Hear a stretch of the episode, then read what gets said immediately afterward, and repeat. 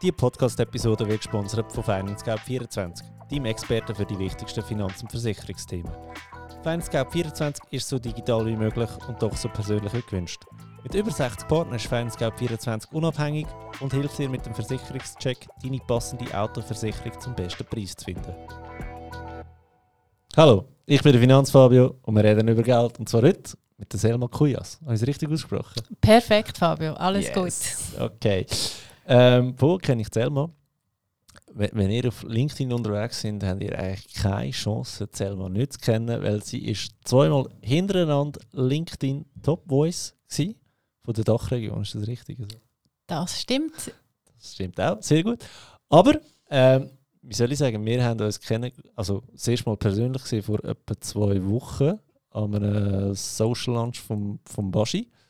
Ich würde mal sagen, es ist so Business-Liebe auf den ersten Blick. Gewesen. Wir haben es super verstanden und du hast ja ein mega cooles Geschäftsfeld, das du ähm, gerade selber vorstellen Ja, und dann haben wir gefunden, mal, dieses Thema passt eigentlich auch in meinem Podcast, nämlich ein Bereich, den ich noch nie durchleuchtet habe. Es hat nichts mit Investieren in dem Sinn zu tun, es hat, nichts mit, es hat ein bisschen etwas mit Vorsorge zu tun, darf man sagen. Aber äh, ja, ich würde gerne dir das Wort übergeben. Stell dich mal vor. Vielen Dank, lieber Fabio. Und zuerst mal Merci, dass ich als Bewerbungscoach im ähm, Finanzpodcast. Bewerbungsqueen, oder? Bewerbungsqueen, genau, als ähm, Bewerbungscoach bei dir da im Podcast darf sein. Weil, du hast es ganz richtig gesagt, über das Gehalt wird selten geredet. Einerseits natürlich auch in den Firmen, wer verdient wie viel, aber auch, wie dass man eigentlich ein Gehalt kann verhandeln kann und fordern. Und zwar nicht nur beim Vorstellungsgespräch, sondern auch während der Anstellung. Und darum freue ich mich auf unser Gespräch und hoffe, dass ich da ein paar Golden Nuggets deiner Community kann mit auf den Weg geben kann. Kurz zu dem, was du mich gefragt hast, was ich mache. Ich bin, wie gesagt, Bewerbungscoach nenne mich selber auch Bewerbungsqueen. Das ist jetzt nicht etwas, wo ich sage, hey, ich bin die Beste, aber... Das ist einfach Marketing und Positionierung. Äh, nein, ganz ehrlich, ganz ehrlich, es ist eine Kursteilnehmerin von mir, die mir das verpasst hat, den Titel. Und zwar habe ich einen Online-Bewerbungskurs und sie hat den durchgearbeitet, eine Bewerbung geschickt und nach zwei Tagen den Arbeitsvertrag unterschrieben und hat mir auf LinkedIn äh, Kommentar geschrieben, Selma, du bist die Bewerbungsqueen. Und okay. dann habe ich gefunden, I like it. Das kann man sich merken, weil eben der schwierige Name Selma ja. Kujas geht nicht so leicht über die Lippen. Also du hast dir nicht selber einen königlichen Ritterschlag gegeben, sondern einfach ist eine Teilnehmerin von dir. Genau. Und Fair enough. als ich das gehört habe, habe ich gefunden, mm Personal Branding ist eh immer gut, sowieso als Selbstständige. Und ja, mit dem ist, glaube ich, in einem Wort gesagt, ja. was du von mir kannst erwarten Okay, cool. Wie bist du auf da gekommen? Also Selbstständigkeit oh, das war ein langer Weg. Das war ein langer Weg. Ja. Also ich bin nicht aufgestanden am Morgen und habe gefunden, yes, ich schreibe für mein Leben gerne Bewerbungen jetzt für andere, sondern habe den klassischen Weg gemacht, in der Telekom-Branche gestartet, etwa zehn Jahre dort gewesen und habe mit 38, 39 äh, mit Sinnkrise bekommen. Ich nenne ja. es nicht Midlife-Crisis, sondern es ist mehr um einen Sinn gegangen. Was wollte ich? Was wollte ich mit meinem Berufsleben? Ich denke, das kommt bei jedem, der die 40er-Marke mal wird treffen Ich ja. weiß nicht, wie weit es bei dir ist, weil du siehst fantastisch aus. Auf jeden Fall habe ich dort wie gefunden, okay, was mache ich jetzt noch für den Rest von meinem Berufsleben? Weil ich habe eine guten Lohn, gehabt, Swisscom geschafft, Verantwortung gehabt, Team geleitet und habe irgendwie gespürt, hey, ich möchte nicht mit Produkten arbeiten, ich möchte mit Menschen arbeiten, aber ich hatte keinen Plan, gehabt, was. Und habe den Query-Stick gemacht, also der hat mich gefunden, ich habe es eigentlich gar nicht gesucht und bin plötzlich von heute auf morgen Jobcoach-Integration Das heisst, ich habe Jugendliche und junge Erwachsene mit Beeinträchtigungen begleitet, wieder im Arbeitsmarkt Fuß zu fassen und habe dort die harte Schule erlebt und natürlich auch müssen für die oder für meine Klienten Bewerbungen schreiben. Ja. Und zwar Bewerbungen für Menschen, die, wie gesagt, Beeinträchtigungen haben. Also das heisst, du musst den Arbeitgeber nochmal mit einem anderen Kaliber an Vorteil überzeugen, dass sie denen eine Chance geben. Ja. Und so habe ich meine Strategien entwickelt habe das viele Jahre gemacht und gemerkt, okay, alle haben Probleme mit dem ja. Thema, sich bewerben. Wie präsentiere ich mich gut? Und da war für mich klar, gewesen, ich mache mich selbstständig und voilà, hier sitze ich. So, da habe ich dir, glaube ich, gar noch nicht erzählt letztes Mal. Ähm, wir haben eine kleine Parallele äh, in unserem Geschäftsumfeld, also nicht in meinem Geschäftsumfeld, aber mit 18 habe ich ein sogenanntes Lehrstellentraining ähm, auf beigestellt. Zwar einfach, da bin ich selber der Lehre und habe einfach katastrophale Bewerbungen bekommen von, von Schülern. Also einfach so morgen Post aufmachen als Lehrling oder und das gesehen. Und das Schlimmste war eigentlich, gewesen, als äh, Erstlehrjahrstift bist ja du immer der Bimbo, der das Telefon zuerst muss abnehmen im Geschäft, weil billigste Arbeitskraft und dann sagen, wo du muss der. Ja. Dann haben auch ähm, Kids angerufen, die gefragt haben, ob sie dafür schnuppern kommen. Und ich meine, logisch kann ich das als Lehrling nicht sagen, äh, ja, du darfst oder nicht. Und habe immer meiner Lehrlingsbetreuerin müssen verbinden. Und die hat dann mal gemacht, wie tönt er? und dann ich, ja, nicht so toll. ja, sagst du, wir, wir sind schon ausgebucht, wir haben keinen Platz. Hey, das war für mich ein richtiger Schockmoment, gewesen, weil der Burst, wenn, wenn der sich einfach eine Minute zusammengenommen hätte am Telefon und, und da ständig seine Anlegen mir äh, präsentiert hätte, hätte ich gesagt, ja, das klingt gut. Und dann haben wir wirklich tatsächlich den Fall von einem, der gut tönt. Dann hat gesagt, ja, kannst du mich verbinden? Er hat eine Woche später zu uns schnuppern kommen. Das ist mir so krass eingefahren, dass du nie eine zweite Chance hast für einen ersten Eindruck, dass ich gefunden habe, hey, das müssen wir etwas machen. Und ich bin dort recht in der, in der Jugend, also als Jugendlicher in der Jugendarbeit aktiv gewesen. Und dann hat der Jugendarbeiter gesagt, ja, Du dir etwas einfallen? Du, äh, du stellst es vorbei, haben dann das präsentiert, der Schulleitung. Und das mache ich jetzt seit 18. Mittlerweile bin ich 34, also seit 16 Jahren. Findet das eines im Jahr immer noch statt an meiner alten Schule. Ja. Also, Mega. Da ein bisschen haben wir ja. eine kleine Parallele. Ja. Genau, okay. ähm, gut, jetzt für mich ist ja Finanzen ein wichtiges Thema und was vielen vielleicht nicht so bewusst ist, dass auch wenn wir in die dritte Säule einzahlen, auch wenn wir flüssig in Aktien investieren, das braucht wirklich viel Zeit und, und eine Kontinuität, dass wir irgendein von dieser fetten goldenen Gans können leben wenn sie genug goldige Eier legen. Aber der grösste Hebel für viele ist halt immer noch das Einkommen. Oder? Und sind wir ehrlich, man kann arbeiten für ähm, 5000 Franken im Monat, man kann arbeiten für 7000 Franken im Monat, man kann den gleichen Job machen auch für 10.000 Franken im Monat und mehr. Und jetzt ist meine Frage an dich, was gibt es da für Tipps, die man da so hat in einem, in einem entweder Vorstellungsgespräch, weil ich glaube, dort ist es am einfachsten, mehr Lohn rauszuholen als in einem normalen Mitarbeitergespräch. Ich hätte gerne mehr Lohn. Und wie tut man sich da am besten darauf äh, vorbereiten? Also du sagst das ganz richtig. Der beste Moment, um das eigene Einkommen aufzupolieren, ist meistens der Jobwechsel.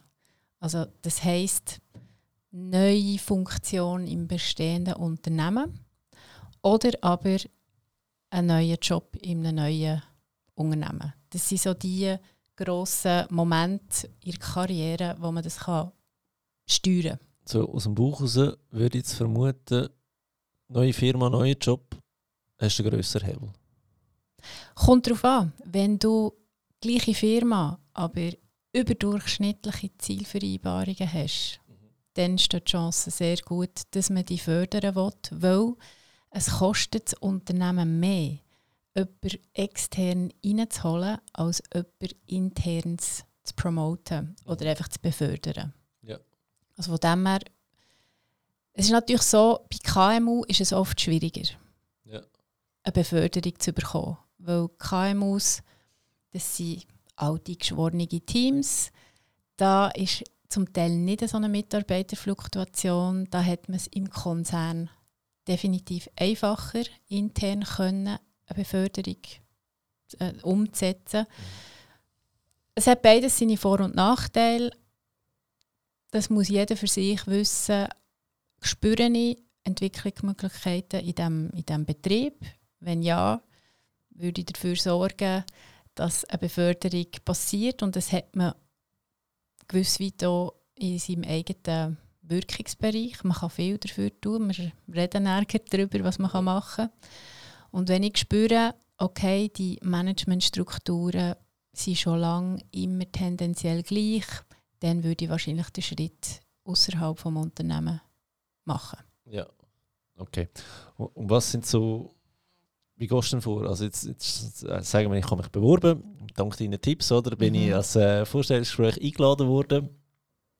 Und irgendwann weisst du, es wird über den Lohn geredet. Vielleicht nicht im ersten Gespräch, aber spätestens im zweiten oder dritten Gespräch wird darüber geredet. Und dann sind wir ehrlich, wenn wir ja alles Maximum rausholen, das ist ja menschlich, ist verständlich. Wie gehst du da am besten vor?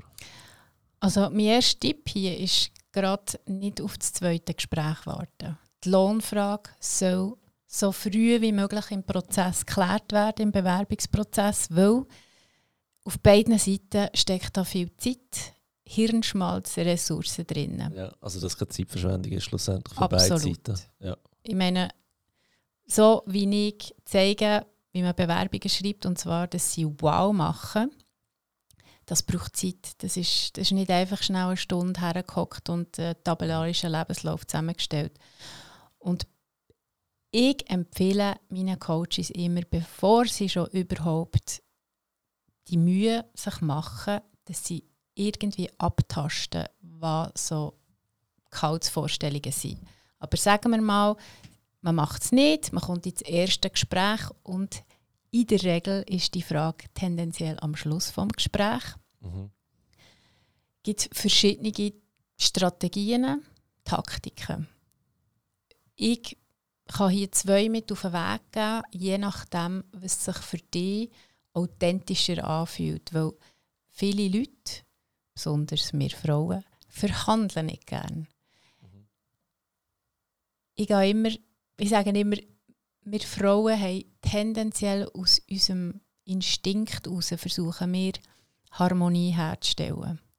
Und eine Verhandlung ist eine Dissonanz, ist eine Konfrontation. Und vielfach, das ist übrigens ein Grund, warum Frauen zum Teil viel weniger verdienen als Männer, weil sie eben nicht in die Verhandlungen hineingehen. Also jetzt hat man zwei Möglichkeiten. Die erste ist, dass man den Ball zurückspielt.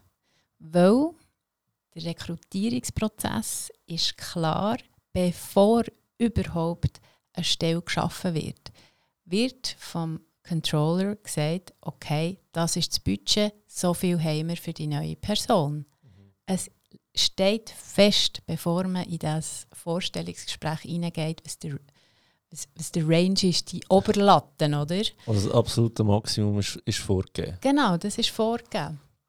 Und aber für Leute, die nicht gerne verhandeln, würde ich vorschlagen, dass sie die Frage zurückspielen. Ja. Und zwar... Also als Beispiel jetzt, ähm, ich stelle ich, ich, ich stell dir jetzt als zukünftiger Arbeitgeber die Frage, Selma, was hast du für Lohnvorstellungen? Dann könnte ich zum Beispiel sagen, ich bin hier, weil ich meinen nächsten Karriereschritt machen will. Ich finde die Aufgabe extrem spannend. Ich kann meine Skills in XY einbringen. Ich habe ja bewiesen, dass ich Z kann erreichen kann. Von dem her würde ich euch gerne fragen, was ist euch das wert? Ja. Und dann hast du die Frage eigentlich übergespielt und ich könnte mir gut vorstellen, dass das Gegenüber nachher quasi die Karten auf den Tisch legt und sagt, wir haben an Betrag XY gedacht. Also so das übliche Poker, ähm, der, der zuerst eine Zahl sagt, verliert. Kann man so sagen, genau. Okay. Yes. Und wenn er dir eine Zahl sagt, dann können wir immer noch davon ausgehen, das ist die Range, da ist auch schon noch Luft, Luft nach oben. Dann, dann wirst du noch aufdoppeln. Ich würde eine ganz simple Frage stellen, die wahrscheinlich die meisten Leute nicht machen. Sagen wir, der Recruiter, der Personaler sagt, ja, wir haben an 120.000 im Jahr Jahreslohn gedacht. Dann kannst die meisten würden sagen, ah, okay, oder hm, das ist mir zu wenig. Aber ich würde dir empfehlen zu sagen, ist die Zahl verhandelbar? Ja. Du spielst wieder eine Frage zurück und so spürst du raus, um was geht es. Ist es die obere Limite oder ist es einfach mal so etwas in Mitte oder ist es der Base Salary, also Ja. der Anfangslohn. Und so tastest du dich eigentlich an dein Gegenüber. Also das ist so, Marketing würde man sagen, irgendwo durch haben wir jetzt einen Preisanker oder, festgesetzt, der ist bei Genau. 120'000 und runter gehst du sicher nicht mehr, oder? Kannst schon mal abhören, yes, ein Zehner im Monat, oder? Genau. Und den Rest probierst du eigentlich noch on top, oder? Aber was denkst du, wie viel Spielraum ist denn dort noch? Weißt du, dass sie nicht verscheuchst, du willst ja auch nicht frech wirken, oder? Aber du willst ja wirklich in dem Moment das Maximum für dich aufholen. Weil jede Lohnverhandlung, die später kommt, ist nie so lukrativ wie der Moment, wo du jetzt am Tisch hockst, dein, dein Einstiegslohn, oder? Das ist ja so. Also, wie gesagt, das haben wir ja vorhin gesagt, es ist schwieriger, einen grossen Lohngump zu machen, wenn du dann mal im Unternehmen bist. Es ist für mich schwierig, die Frage zu beantworten, wie viel ist Luft gegen oben gibt es noch. Es kommt sehr auf die Unternehmenskultur an. Wie geht das HR mit den Kandidaten um? Die sie reinen Wein einschenken? Ich bin sowieso kein Freund von dem ganzen Verhandlungstheater und Spiel. Ich finde, das, das gehört wirklich abgeschafft. H- Hättest du lieber gerade in der Stelle anzeigen? Unbedingt. Unbedingt. Das wäre das Beste, gell? Weißt Also sch- schon, schon rein von deinen zeitlichen Ressourcen als Bewerber Genau. und von den zeitlichen Ressourcen vom Unternehmen, wenn du einfach mal sagst, hey, look, Lohn ist irgendwie zwischen 100 und 120'000 Franken, dann weißt du, es werden sich nur Leute bewerben, die, sich in diesem Range bewegen. Du musst dann einfach auch bereit sein, den Lohn, können, also den Lohn zu zahlen nachher, oder? Und es ist ja immer noch ein grosser Gap zwischen 100 und 120'000. Aber Berufserfahrung, Ausbildung, bla bla bla, kann ja da wirklich noch eine Rolle spielen schlussendlich. Ich finde, das gehört unbedingt in die Stelleninserat rein. In Amerika sind sie so weit, dass ein Stelleninserat ohne Gehaltsangabe gar nicht mehr auf Google Jobs publiziert wird. Okay. Das ist Pflicht, Gehaltsangabe, für das du in Google gefunden wirst, wenn du Das heisst, etwa sieben Jahre werden wir das da auch. Äh, wahrscheinlich, ja, okay. wahrscheinlich, ja. Krass. Und ich begrüße das extrem. Ich sage nicht, das fixe Gehalt in dem Sinn soll drinnen stehen, sondern eben, wie du sagst, Range mit noch Verhandlungsspielraum von Expertise, Ausbildungen, Erfolgen, die man erzielt hat, was auch immer. Aber die Qualität der Kandidaten wäre viel höher für die Unternehmen. Dann hätten sie nicht 400 Bewerbungen, die sie müssen verarbeiten müssen. Mhm. 399 Absagen. Und der Kandidat spart natürlich auch viel Zeit. Also es ist für mich eine Ressourcenverschwendung, wenn man nicht von Anfang an transparent ist im Stelleninserat. Hast du aber nicht das Gefühl, da kommen sogar noch mehr Bewerbungen von einem, der zum Beispiel 80'000 Franken verdient, wo, wo jetzt endlich Licht am Tunnel sieht und denkt, wow, der könnte 120 verdienen. Und dann bewirbt sich einer, der eigentlich gar nicht qualifiziert ist für den Job, einfach weil er mehr Lohn will. Das ist ein Szenario, das ist durchaus realistisch.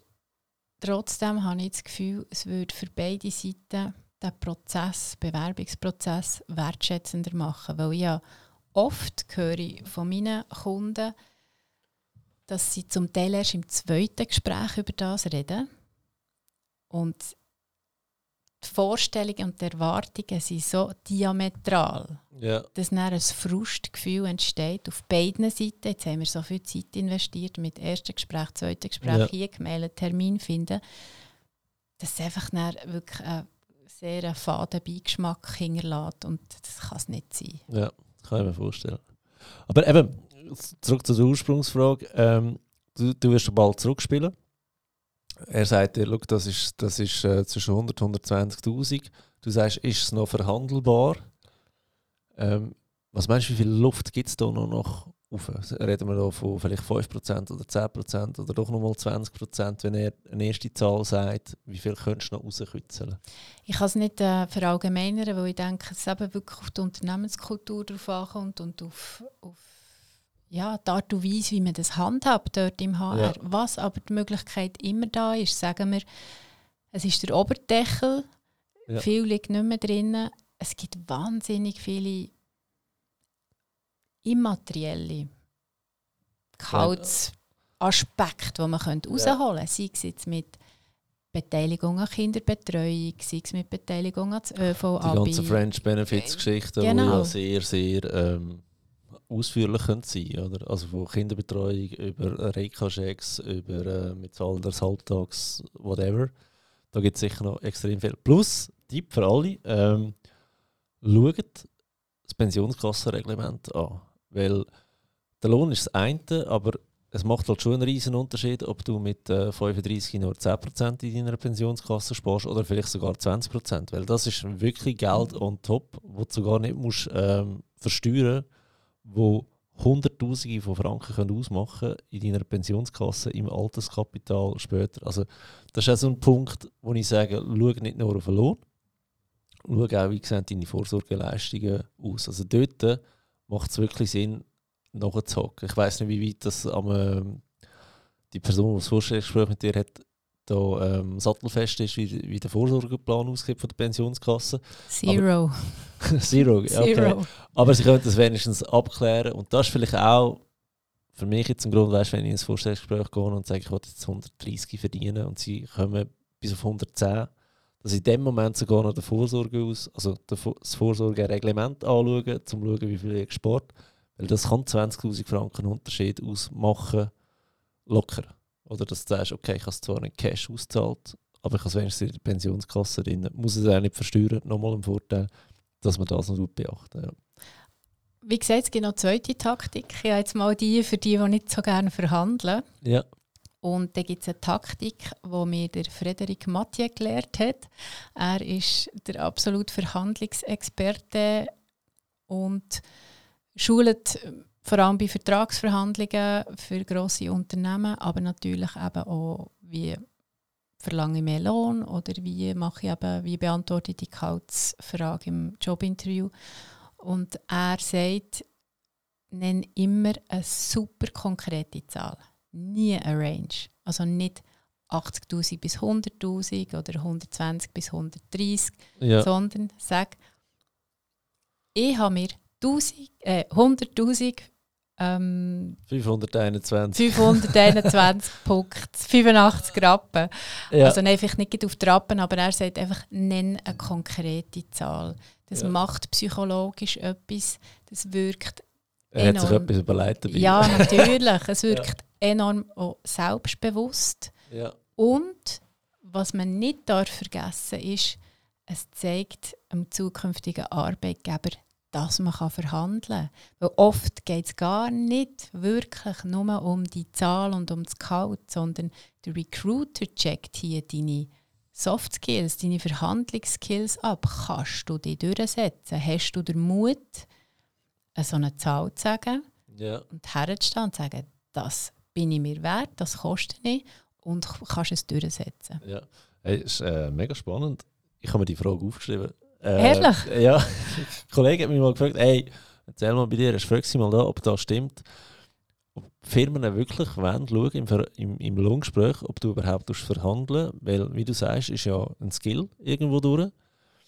Und wenn du den für dich selber nicht einsetzt, wie kannst du denn erwarten, dass, dass das jemand für die Firma dort einsetzt? Ich meine, wenn der muss Kunden reinholen oder Verträge losen oder was auch immer, der muss können verhandeln oder? Und wenn es für dich nicht machst, wirst du es auch für die Firma nicht machen. Also das stimmt in dem Fall. Das ist effektiv so. Das ist effektiv so. Und ich gehe sogar noch einen Schritt weiter. Es geht nicht nur um das Durchsetzungsvermögen, sondern wenn das erste Nein kommt, wie hartnäckig bleibst du dran.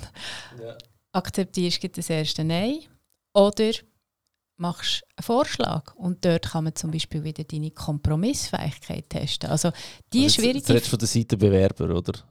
Also der Seite Personaler kann herausfinden, ist ja. der Bewerber durchsetzungsstark, ist er hartnäckig, ja. ist er lösungsorientiert, ja. ist er kompromissfähig. Das sind alles Soft Skills, die wahnsinnig wichtig sind im Job. Mhm. Und mit einer Frage hast du das schon rausgekutzelt und, und abgespürt. Weil, ganz ehrlich, wenn wir im Berufsalltag Konflikte haben, dann ist das immer bei schwierigen Sachen, bei schwierigen Themen. Mhm. Und wenn ich jetzt im Vorstellungsgespräch die Fabio frage, erzähl mir mal von einem schwierigen Moment in deinem Berufsleben, dann kommt irgendwie so eine Story. Aber wenn wir bei der Gehaltsfrage sind, dann siehst du das Verhalten eins zu eins gerade sofort. Von dem her, wie gesagt, es geht nicht immer nur um die Zahl, sondern ja. um Verhaltensanalyse. Okay, cool. Me mega spannend. Was, was würdest was würdest du für einen Tipp geben, wenn, wenn die Lohnvorstellungen vom Bewerber und vom Arbeitgeber einfach zu weit auseinander sind? Also meistens, also weißt, meistens ist es ja der Bewerber, der wo, viel mehr verlangen will, ja, oder? Aber weißt es ist, es ist für mich so, ich bin überhaupt nicht der Meinung, dass man nur fürs Geld soll arbeiten Das ist glaub, das Schlimmste, was du kannst antun im Leben. Aber irgendwo durch, glaube ich, ist es auch nicht gesund, wenn du eine riesige Diskrepanz zwischen den Lohnvorstellungen hast, dass du sagst, ähm, ich will zwar den Job ums Verrecken, nimmst den Job auch an, verdienst vielleicht 20'000 weniger, als du eigentlich hast, weil irgendein regt dich doch das auch auf, nicht? Sicher regt dich das auf, weil du hast ja eine gewisse Erwartung, die in diesem Moment nicht erfüllt wird. Und da wäre mir Rat, bevor du überhaupt ins Vorstellungsgespräch gehst und um einen Lohn verhandelst, ganz, ganz am Anfang von deinem Bewerbungsprozess musst du für dich klar machen, wo ist meine Schmerzgrenze. Und unter dem kann ich einfach nicht. Ja. Also es fängt schon dort an, was, mit welchem Mindset gehe ich in die Bewerbungsphase hinein, mit, welchem, mit welchen Erwartungen suche ich einen neuen Job. Es kann aber sein, dass du eine Diskrepanz hast im Vorstellungsgespräch, aber das Unternehmen mega cool ist. Die Vision, die sie verfolgen, super. Das Team grandios. Die Fringe Benefits auch irgendwie sehr attraktiv. Dann könntest du dir sagen, okay, ich mache das jetzt, aber ich mache es für ein Jahr. Und du könntest schon im Vertrag reinschreiben, dass das Gehalt neu verhandelt wird in einem Jahr. Aber hast du das Gefühl, das wird, also wenn Sie Vertrag drin schreibt, das habe ich jetzt noch nie gehört, super Hinweis, aber dass die neue Verhandlung, dass dann wirklich auf das Level kommst, wo du jetzt darauf verzichtest. Weil ich bin ein bisschen der Meinung, alles, was du im, beim Einstieg nicht rausholst, das schieben sie dann einfach auf Jahr für Jahr, Jahr für Jahr. Das ist so mein Eindruck. Ganz ehrlich, falls das so wäre, ist es das falsche Unternehmen. Und dann Absolut. suchst du dir ein neues. Und das andere ist, du musst in diesem Jahr, sagen wir, du hast jetzt festgelegt, vertraglich, schriftlich und mach das immer schriftlich. Du dich nie auf ein Wort verlassen, wo man schnell im Vorstellungsgespräch gesagt hat, ah ja, ja, wir reden in einem Jahr Weil das Wort von dem, der dich einstellt, ist vielleicht in einem Jahr auch nicht mehr da. Genau, oder? du musst es alles immer schriftlich machen. Ja. Das E-Mail längt, aber schriftlich. Und du musst in diesem Jahr die unentbehrlich machen. Du musst so viel Mehrwert bieten und die extra Meile gehen und über deine Ziele raus, dass du Fleisch am Knochen hast, für können nachher das Gehalt neu verhandeln. Ja, okay, cool. Und ganz ehrlich, wenn man weiß, wie sich bewerben, dann hat man eh die totale Freiheit. Weil dann kann man sagen, in einem Jahr, wenn nichts war, ah, okay, ich gehe noch jemand anders her. Ich muss nicht ja. irgendwie 100 Bewerbungen schreiben, sondern ich weiß, ich mache zwei, drei Bewerbungen und habe drei Job Jobangebote. Also, das, ist auch, ja. das ist ja auch der Grund eigentlich, oder ja, ein Grund, warum ich das mache als Bewerbungscoach schon nicht mache. Weil ich will den Leuten die Freiheit und die Selbstbestimmung zurückgeben, damit sie können entscheiden können, wenn sie sich nicht mehr wohlfühlen oder wenn etwas nicht stimmt. Egal. Ich glaube auch, weißt, wir, wir brauchen so viel Zeit am Tag, um zu arbeiten. Also ich meine, ein Drittel vom Tag verschaffen drauf, je nachdem, was für einen Ar Arbeitsweg hast, sogar noch mehr. machen keinen Job, wo ihr nicht happy sind. Das, das ist einfach verschwendete Lebenszeit. Oder? Egal wie viel du jetzt verdienst, aber wenn es dir keinen Spass mehr macht, ähm, such dir etwas anderes. Oder? Ich meine, das hat sehr viel damit zu tun, okay, du musst halt deinen dein, dein Lifestyle vielleicht abschrauben und so weiter und so fort. Aber wenn du nicht happy bist, ist es doch einfach auch nicht wert. Oder in dem Ganzen. Jein, finde ich, macht natürlich Sinn ab einem gewissen Alter.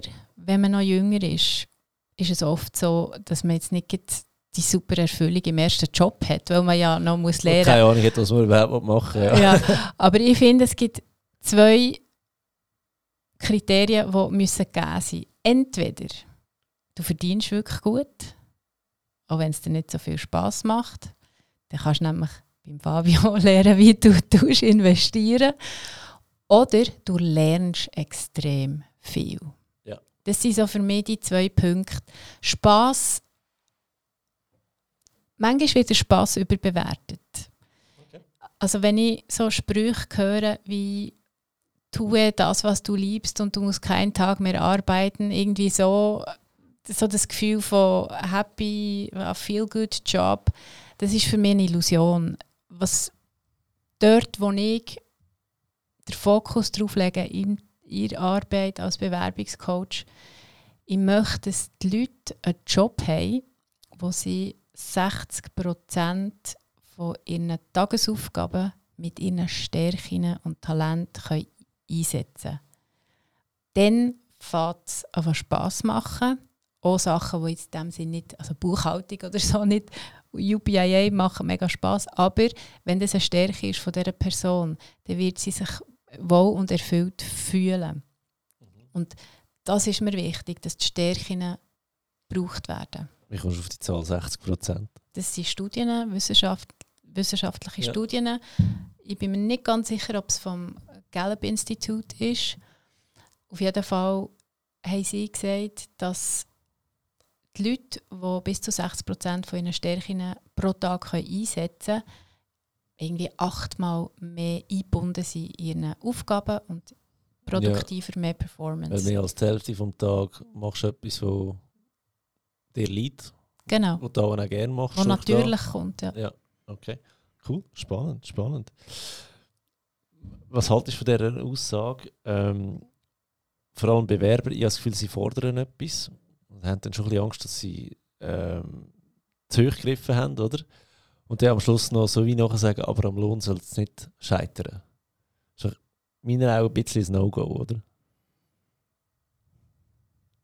Ich muss zugeben, ich habe das glaube ich auch schon gesagt. Hast du das auch schon Am gesagt? Lohn soll es nicht scheitern. Aber dort habe ich wieder das Gefühl, dass sind wir Frauen, Ja. die einfach die harmonische Stimmung wollen behalten Also man kann eine Forderung sagen, aber am Schluss nachher, oh nein, also kommt alles gut Ja. und wir finden uns. Und das ist, denke ich, schon so eine weibliche... ähm, Aber das ist ein Zug. gutes, gutes Learning äh, für die Frauen.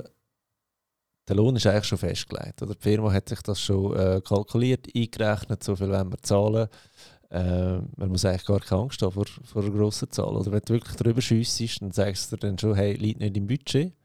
Und sonst bist du auch immer zu tief.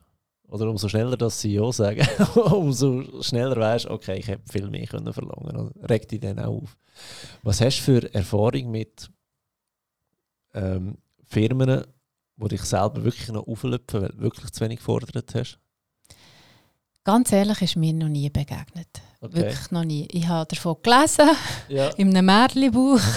Kann ich jetzt Aber gerade eine nein. Geschichte erzählen in dem Fall? Nein, es, das muss ich sagen, habe ich wirklich noch nie gehört. Also, Ja.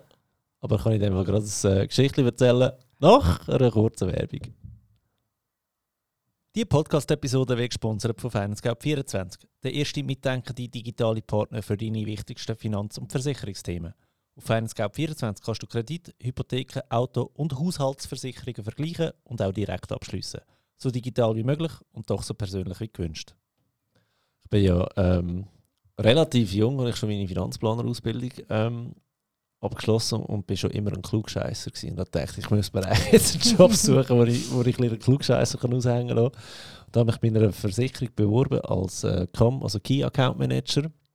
Und mein Job war eigentlich so, wäre gewesen, ähm, den Leuten von Generalagentur zu Generalagentur zu gehen und den Leuten ähm, die Vorsorge näher bringen. Weißt du, ein bisschen erklären, dass der Aussendienstmitarbeiter das besser kann verstehen und durch da besser kann beraten kann sind wir ehrlich schlussendlich auch besser kann verkaufen Und dann bin ich dort und ähm, da haben wir es vom Lohn gehabt. Und ich hatte dort, ähm, ich glaube, einen 140er verlangt gehabt. Und er hat zuerst so nichts zugesagt, nach, aber er hat mich ein komisch angeschaut. Dann haben wir das ganze Gespräch gehabt und er so bei noch Fragen. Ich so, ja, er hat ein komisch geschaut, als ich 140 verlangt habe, oder? Ich so, ja, also, ich Ihnen ganz ehrlich sagen, Herr Markesin, in dieser Position bei uns verdienen Sie mehr. Und ich so, okay, das heisst, ja, also 140 wäre wenn, wäre es also das Basis, also Basislohn, aber dann haben wir noch Bonus oben drauf und Zielerreichung, dieses und jenes. Dann gibt es noch das Geschäftsauto und das Handy und dieses und ich so, okay, wird langsam spannend da innen, oder? Ähm, und das ist eigentlich mit 140 bin ich eigentlich zu hoch. Ähm, ja, hätte nicht geklappt schlussendlich, aber äh, dort bin ich wirklich fairerweise mal von einem angesprochen worden und gesagt hat, nein, in dieser Position wirst du effektiv mehr verdienen. Habe ich auch noch eine spannende Erfahrung gefunden, ja. Das ist sicher eine Seltenheit, weil ich kann mir vorstellen, so rigoros wie Unternehmen heute unterwegs sind mit Kosten sparen. Werden sie, eben, es kommt wieder auf die Unternehmenskultur an, Ja. muss ich Gut, ganz das war schon fünf. Jahre her, gewesen, muss ich sagen. Ich glaube, in den letzten paar Jahren ist es auch in der Finanzbranche ein bisschen strenger geworden, was das geht, äh, Kohlen rausschmeißen. Aber trotzdem, Ja. das war schon noch ein Punkt. Gewesen, ja. ähm, was sagst du dazu, wenn. auch eine Geschichte von mir, habe ich glaube schon mal erzählt in einem Podcast, ich habe mal ein, ähm, Jobangebot bekommen. Also, wir haben gute Gespräche gehabt, zwei. Und nachdem haben sie mir das Angebot geschickt. Also wirklich eigentlich schon der Arbeitsvertrag und da war Lohn drin. Gewesen. Und das war mir einfach zu tief. Gewesen. Dann habe ich dann angerufen, ähm, gesagt, danke vielmals, ich muss es leider ablehnen. Oder? Dann haben sie gefragt, ja, wieso? Ich sage, ja, wegen dem Lohn. Ja, was? Nein, da finden wir uns schon. Ich soll vorbeikommen. ich bin vorbeigegangen ins Büro, runtergehockt, das war ein Patron, gewesen, geiler Typ eigentlich, und macht, also, wie viel wollen Sie? Ich sage, ja, 20% mehr. Ja, ist gut. Hä, was? What? weißt du, einfach so, what?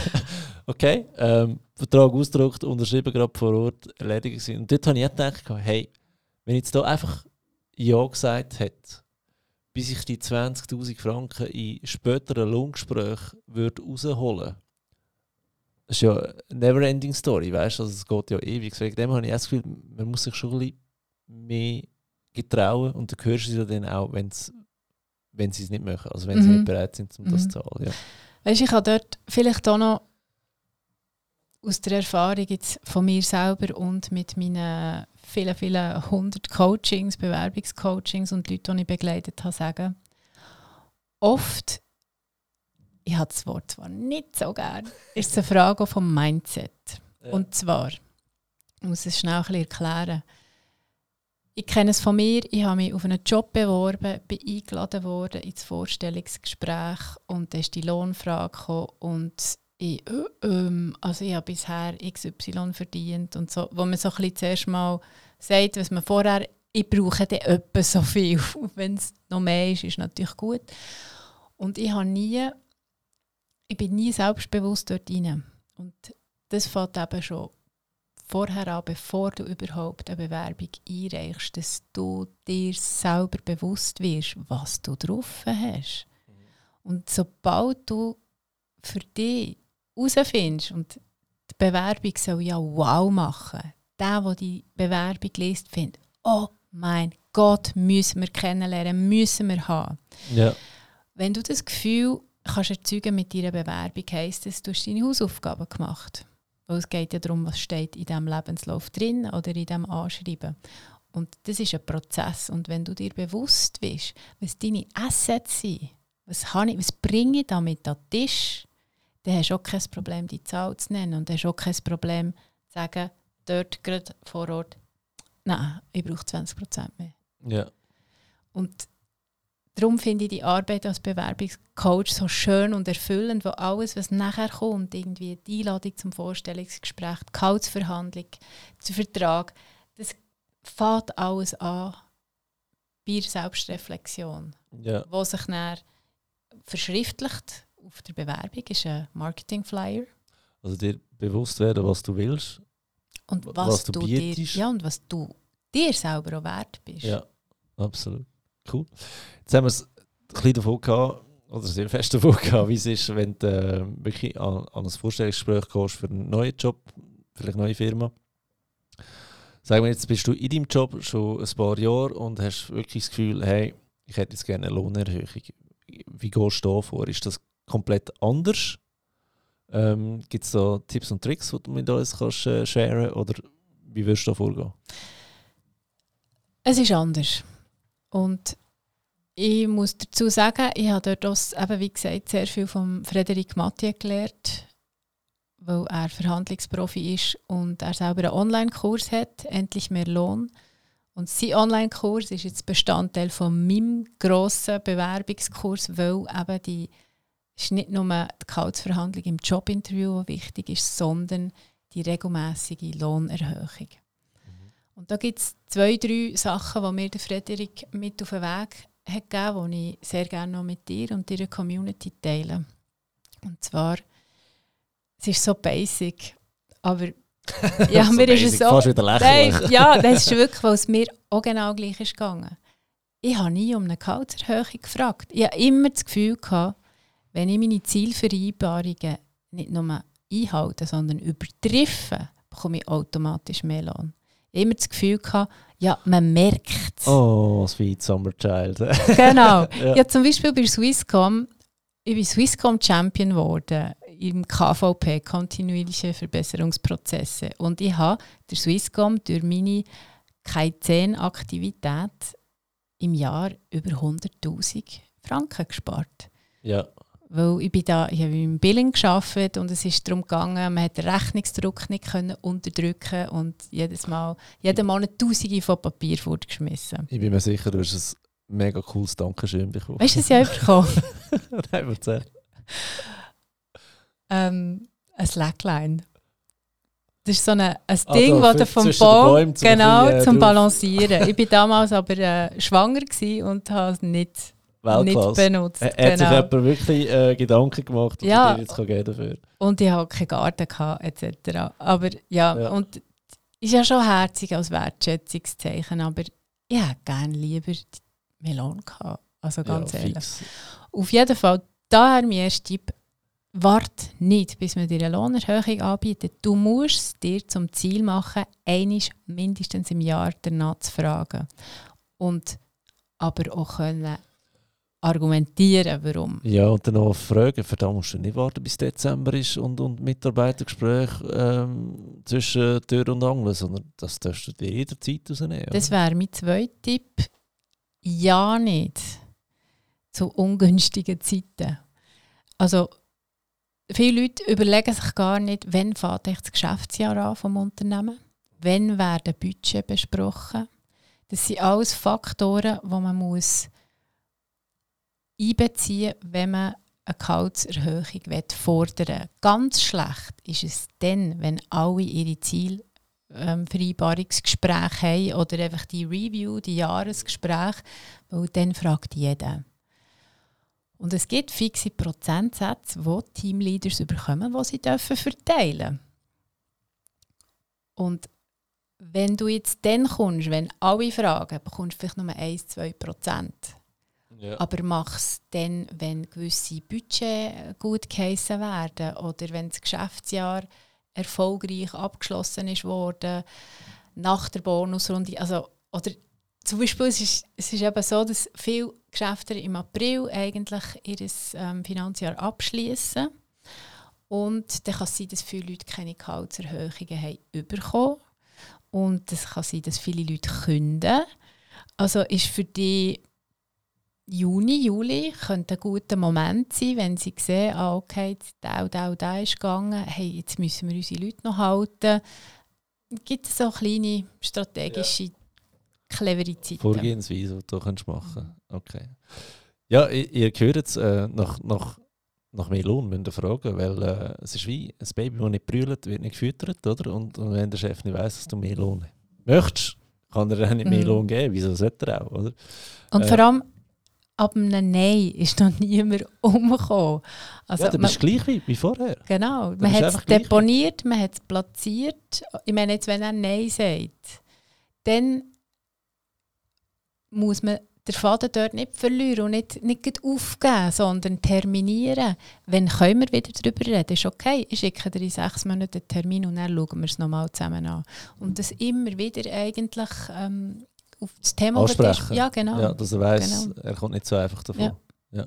Und parallel dazu, das ist natürlich immer die beste Verhandlungsposition, wenn man weiß, wie sich bewerben mit dem Wow-Effekt, wenn man andere Angebote noch hat oder wenn man weiß, ah okay, dort könnte ich auch einsteigen. Aber würdest du das als Druckmittel brauchen? Oder geht es dann nein, nur darum, dass nein. du dir ein Selbstvertrauen Genau. kannst geben und durch dein Selbstvertrauen ähm, besser verhandelst? Genau, ich würde das nie so auf den Tisch legen, weil das wirkt nicht loyal. Und ruhig. Genau, und ich finde, ich sage immer so, am Geld soll es in dem Sinne nicht scheitern. Und wenn wir von einer Gehaltserhöhung reden, dann ist, wir reden hier vielleicht nicht von 30'000, 40'000 Franken, sondern so kleine Schritte, dann finde ich, so, hoffentlich mehr als die Inflation, gell? ja, genau. Ich finde, man sollte den Vorgesetzten nie in eine, in eine Pattsituation bringen, weil er wird sich gegen die entscheiden.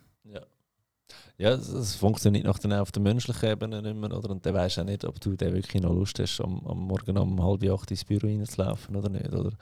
Das wäre dann super GAU, oder? Aber mein Tipp wäre sowieso für jeden Angestellten, egal wie gerne er in seinem Job ist und wie fest Freude er hat und er weiß, ah, da will, das, die Firma werde ich nie verlassen, tut euch eins bis zweimal im Jahr bewerben, um euren Marktwert zu spüren.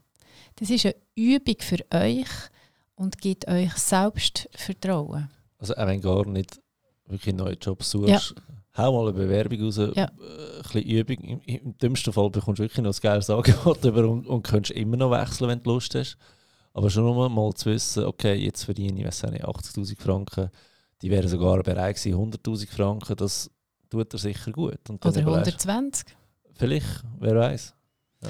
Man hat sehr gute Möglichkeiten mit LinkedIn. Inkognito immer eigentlich auf dem Arbeitsmarkt verfügbar zu sein, indem dass man gewisse Einstellungen im Profil macht und natürlich sein Profil auch so aufsetzt, dass man von Headhunter und Active Sourcer gefunden wird. Dann kann man aus der bequemen Position, ohne dass man überhaupt eine Bewerbung muss schicken Die Angebote im bekommen. Homeoffice auf dem Sofa macht es Klingelingeling. du würdest nicht wollen für uns arbeiten. Ja. Ja. Okay, cool. Ähm, das Thema, das wir sicher haben bei, bei Lohnverhandlungen, ist äh, Lohngleichheit. Äh, Gender Pay Gap, oder wie man so schön sagt, haben wir jetzt schon aus vielen Winkeln ähm, angeschaut. Was ist deine Meinung dazu? Was müssen Frauen machen, dass sie fair bezahlt werden? Fair heisst, dass sie den gleichen Lohn haben wie ein männliches Gespöndli, das den gleichen Job macht. Es braucht mehr Frauen in Führungspositionen, es braucht mehr Frauen in Verwaltungsräten, im Top-Management, im C-Level-Management, die das so aktiv vorantreiben. Die Gründe, warum das so ist, sind extrem vielschichtig. Da könnten wir jetzt eine ganze Podcast-Folge darüber füllen. Zeit. Ja, ich, ich misse sicher im Umstand, wie ich es jetzt schon ein paar Mal gesagt habe, dass Frauen gerne Harmonie herstellen, nicht wollen verhandeln. Frauen sind ja die, die zum Beispiel, wenn sie ein Stelleninserat hat, bewerben sie sich erst, wenn sie alle Anforderungen abdecken. Also 100% muss stimmen Ja. weil sie das Gefühl haben, oh mein Gott, ich bekomme sonst eine Absage. Typen, hey, die machen einfach. Beispiel ein Finanzfall. Ja, 40, 50 Prozent der Anforderungen, egal, wir probieren. Hey, kann ich auch wieder eine Geschichte erzählen? Sehr gerne. Äh, ich habe mich beworben als Finanzplaner bei einer Bank und ich weiss noch, die Stellenausschreibung. Ich habe schon ein paar Mal gesehen, dass die einen Finanzplaner suchen. Und ich dachte, das ist doch immer Copy-Paste. Das das kann gar nicht sein.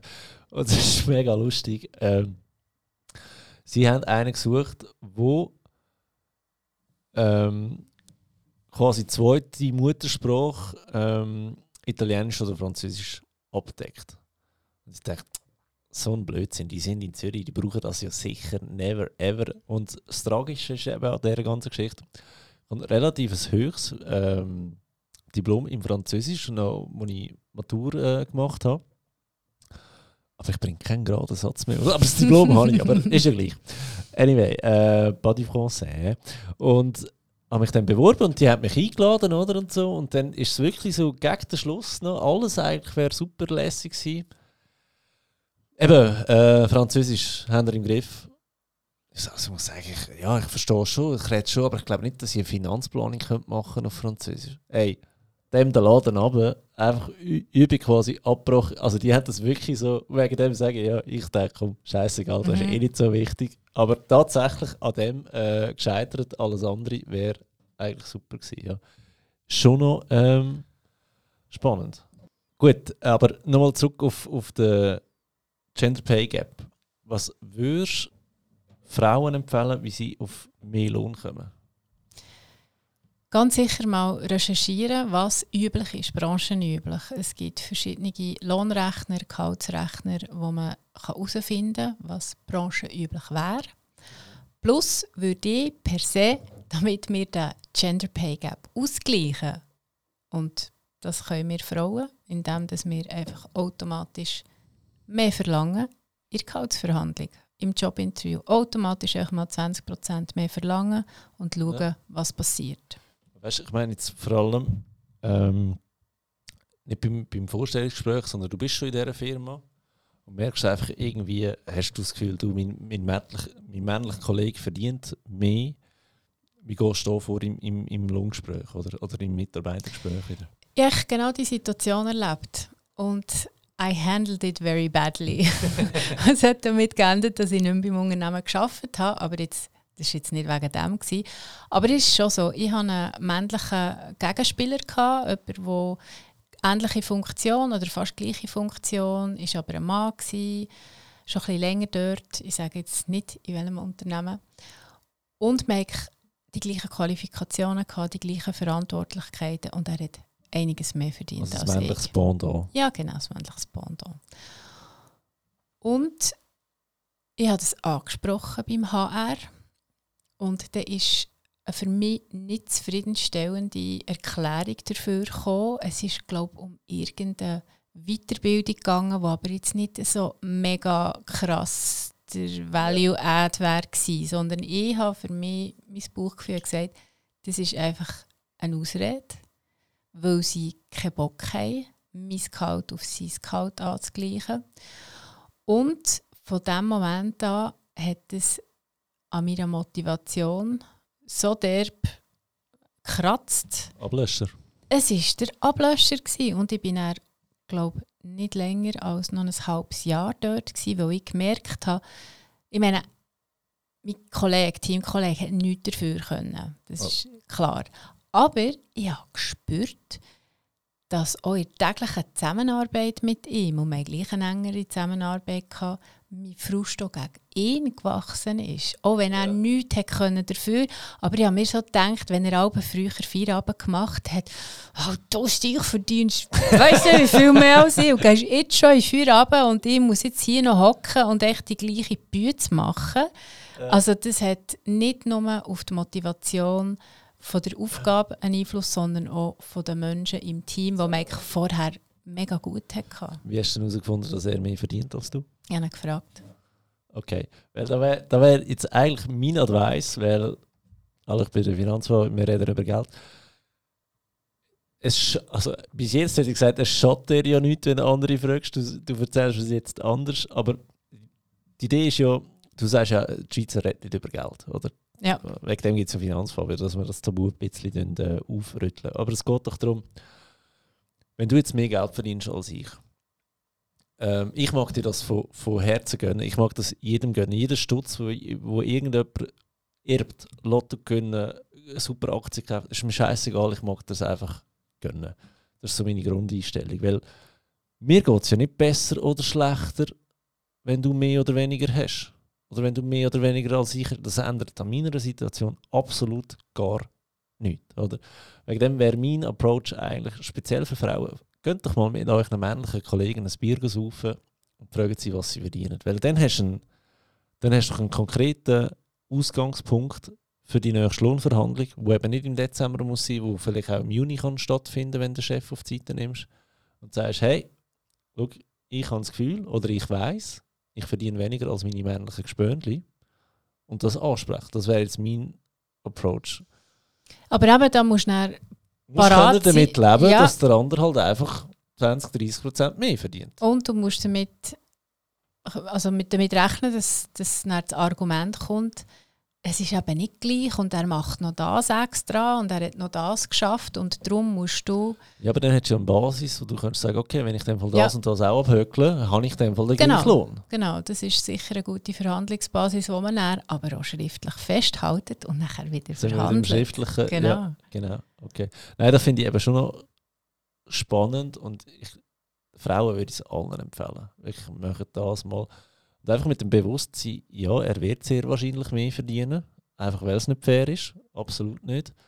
Ähm, aber wir können ja nur etwas darüber machen, wenn wir mit Fakten können darüber reden und, und das in Angriff nehmen. Oder? Ja, und eben bereit sein, Konsequenzen zu tragen und zu sagen, okay, dann kann ich hier auch nicht mehr länger Ja, meine Lebenszeit verkaufen. Weil im Endeffekt ist es das. Wir Zeit alle, genau, wir alle verkaufen äh, unsere Lebenszeit bei einem Unternehmen und es ist egal, ob Mann oder Frau, die hat einen Wert. Punkt. Absolut, absolut, ja. Und übrigens, äh, Gender Pay Gap, der führt aus der Logik heraus auch zum Gender Pension Gap, oder? Wenn, wenn, äh, wenn Männer einfach im Schnitt 20-30% mehr verdienen, wird auch ihre Vorsorge, ihre Altersrente später 20-30% höher sein. Das ist, das ist eine logische Konsequenz. Eure Vorsorge ist abhängig von eurem Einkommen. Ist euer Einkommen tiefer, wird äh, eure Altersrente tiefer sein. Und das schlägt einfach den Geist weg. Und da müssen Frauen, Entschuldigung, sich ein bisschen auch in den Arsch klemmen und für ihr Recht einstehen. Ja, vor allem, ich sehe es bei mir selber. Ich habe drei Kinder und bei zwei bin ich alleinerziehend und habe nur Teilzeit können arbeiten, alles andere einfach nicht ist gegangen. Und so viele Mamis, ob jetzt freiwillig oder nicht freiwillig, sind in Teilzeitjobs und dort hast du auch wieder eine Lücke. Je nachdem, wie das Vorsorgereglement ist, wie hoch der Koordinationsabzug ist. Aber ja, wenn du 60% schaffst, wird auch deine Altersrente 60% sein von, von, einer, von einer anderen Altersrente. Das ist so, das schlägt keinen Geist weg, da, da kannst du nichts dagegen machen. Es ist so. Wegen dem, ähm, zum einen gut überlegen, wo man Kind. ja, es ist so. Ich meine, sonst gibst du das Kind einfach ab in die Kita, das ist auch eine Lösung, kostet einfach Kita-Geld, aber das ist ja nicht der Sinn von Kind haben. Dann, dann muss man sich einfach bewusst sein, Kind heisst in vielerlei Hinsicht Verzicht. Verzicht auf Schlaf, Verzicht auf äh, mehr Geld Ende Monat, weil Kinder kosten auch Geld und vor allem auch ähm, Verzicht, was die Altersvorsorge angeht, wenn du weniger gehst, arbeiten. Ist es so. Also kann ein Kind, äh, bin riesen Fan von Kind haben, so meine ich es nicht, aber Mhm. man muss sich einfach bewusst sein, Kinder sind arschteuer, Mann. Und, und schon Und- nur, wenn du Opportunitätskosten vom Lohn einrechnest, das ist einfach, ein, sorry, ein Fass, Ich habe mal, ich habe mal gehört, bis 18 irgendwie etwa eine Million oder so. Habe ich einmal Ist gehört, das- weiß nicht, ob es stimmt, ja. aber ich kann mir es kann mir's sehr, sehr gut Nein. vorstellen. Aber, aber weißt, ich finde, du sprichst einen wichtigen Punkt an. Und ich hoffe so sehr, dass wir weggehen und mit dem Konzept von New Work, die neue Arbeit, in die Richtung gehen. Es geht um die Rollenverteilungen. Oder? Wenn dann Teilzeit, Mamis, die Teilzeit arbeiten, ähm, die Väter, die einen Papi-Tag haben, mm, ist das Problem vielleicht nicht unbedingt schon gelöst. Und Ja, aber weißt du, es geht ja darum, ich könnte daheim bleiben und meine Frau könnte arbeiten. Easy, können wir ja machen. Aber dann fällt ja mein Lohn gleich weg. Also weißt du, es ist so, du kannst, wenn du ein Kind hast, nicht mehr die Erwartung haben, dass du zweimal ein 100% Ja. Einkommen hast, außer du hast nichts von deinem Kind. Aber dann mach Ja. bitte kein Kind. Ja. Und da- das spielt ja gar keine Rolle, ob jetzt der Mann geht arbeiten oder die Frau geht arbeiten. Ich sehe das Problem meistens, und da sind wir wieder im, im Gender Pay Gap, aus irgendeinem Grund verdient der Mann mehr. Und es ist wie finanziell nicht logisch, dass der, der mehr verdient, weniger geht arbeiten als der andere. Weil Mhm. dann fehlt er ja quasi mhm. Noch mehr Geld, Mhm. oder? Und ich meine, wenn man, wenn man verheiratet ist und verheiratet bleibt, ist das Loch in der Vorsorge gar nicht so tragisch, wie uns die Medien momentan in dem Hype wollen, äh, immer weiss machen. Aber das ist so das Problem, oder? Ein Kind kostet die halt einfach Geld, entweder beim Mann oder bei der Frau, außer du schiebst die Kita, dann kostet die einfach Kita und Summe, oder? Ja. Genau. Yes, hey, äh, Selma, wir sind glaube ich schon weit über eine Stunde äh, mit unserem nicht weit, aber wir sind über eine Stunde, schon wieder mega schnell gegangen. Danke vielmals für deine Insights. Jetzt möchte ich dich noch bitten, dass du nochmal schamlos Werbung für dich, deine Dienstleistung machst, wo man dich überall findet und äh, wo man dich kann kontaktieren kann, wenn man ähm, Fragen hat oder ähm, deine Dienstleistung möchte in Anspruch nehmen. Also wenn etwas hoffentlich ist hängen geblieben, ist das Bewerbungsqueen. Kann man gut googlen und dann findet man mich überall, weil ich bin the one and only. Es gibt glaube noch keine zweite.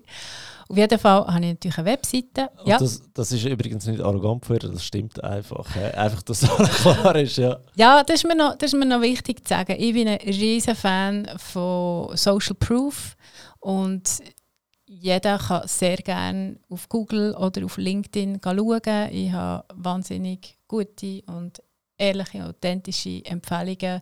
Ich kenne eigentlich niemanden, der 135 Empfehlungen hat auf LinkedIn in der Schweiz in meinem Bereich. Von dem her, ich habe es lieber, wenn meine Kunden für mich reden, als wenn ich selber für mich Werbung mache. Darum sage ich nur dezent. Man kann gerne meinen Namen googlen und kommt auf die Webseite oder die verschiedenen Interviews, die ich habe für zum Beispiel für einen Spiegel oder für ähm, Good Jobs oder LinkedIn, was auch immer. Was ich wieder für eine renommierte Persönlichkeit habe bei mir im Podcast, das ist unglaublich. Wahnsinn. Ja. Nein, das ist, ähm, wie soll ich sagen, das ist das Ergebnis von sehr harter Arbeit. Ja, definitiv. Und, aber wenn man um meine Unterstützung möchte, ich tue Fach- und Führungskräfte unterstützen, die mindestens fünf Jahre Berufserfahrung haben, die gerne nicht irgendeinen Job wollen, sondern den Job, der zu ihnen passt. Und wo sie das Gefühl haben, ja, ich kann mich mit dem Arbeitgeber identifizieren, mit den Aufgaben und der Lohn stimmt auch. Das sind die Leute, die ich unterstützen kann, indem ich mit ihnen und ihnen auch zeigen, wie sie eben Bewerbungen schreiben, die sich völlig von der Masse abheben. selmakuyas.com, LinkedIn unbedingt, wenn du zulässt, du ein LinkedIn-Profil hast, vernetz dich sehr, sehr gerne mit mir. Und wenn du noch kein LinkedIn-Profil hast, muss ich das leider als LinkedIn Top Voices sagen, du verpasst etwas. Mach ein Profil und kannst dich gerade mit Fabio und mit mir vernetzen. Zwei Kontakte hast du schon. Sehr gut, sehr gut. Hey, mega cool. Danke für deine Zeit, dass du da bist. Ja, für euch, die äh, zugelassen haben, die das äh, spannende Folge gefunden haben, ich würde mich mega freuen über eine Bewertung auf Apple Podcast und Spotify. Wie ich am Anfang schon gesagt habe, mein Lohn ist der grössere Hebel als der Aktienmarkt. Im Moment noch. Bis bald.